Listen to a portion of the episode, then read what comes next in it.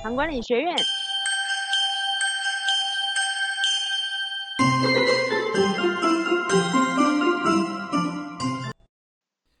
大家好啊、我是林仁静医师。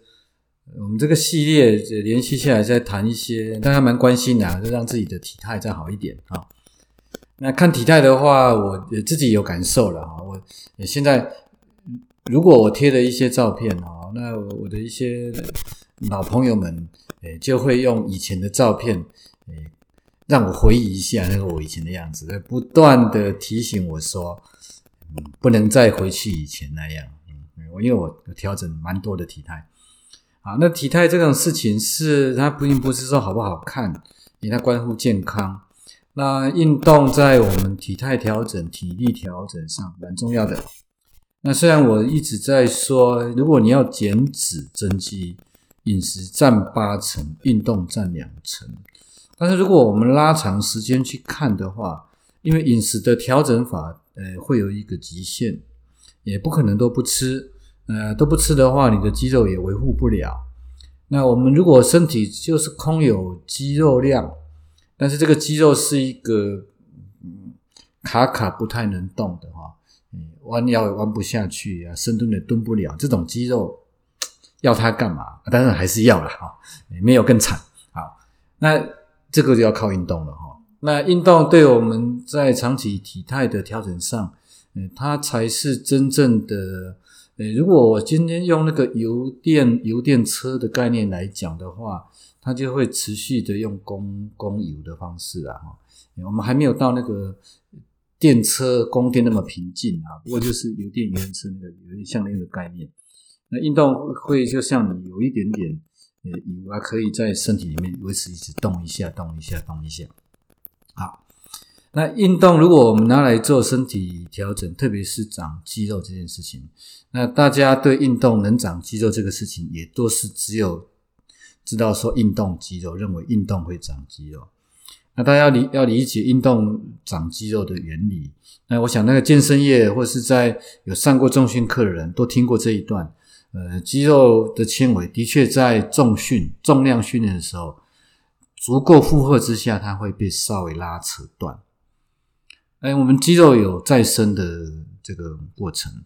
拉断再生，拉断再再生，就有点像你今天假设有个伤口结疤，结疤会鼓起来，但是肌肉是不会结疤啊，所以肌肉的这个拉扯、生长那个过程，我们就堆叠的更多的肌肉的数量。啊，那个这个是指的是肌肉量，所以大家如果觉得说我今天是运动来调整肌肉量的话，那一定是要有像。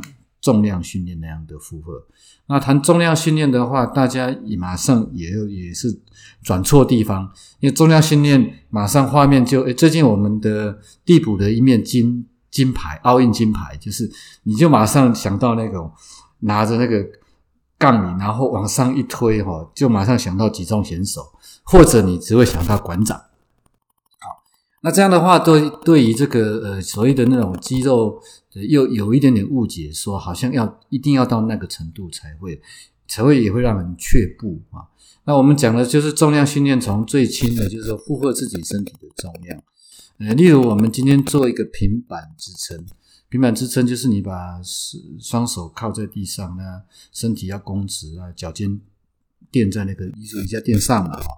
能撑住就是撑住你的重，这个是一个重量训练。那深蹲啊，当然是也是一个身体的重量训练。啊，你能做那个伏地挺身，也是支撑自己的重量。那所以我们的重量可以先从负荷自己的身体重量这种活动，它也会有效。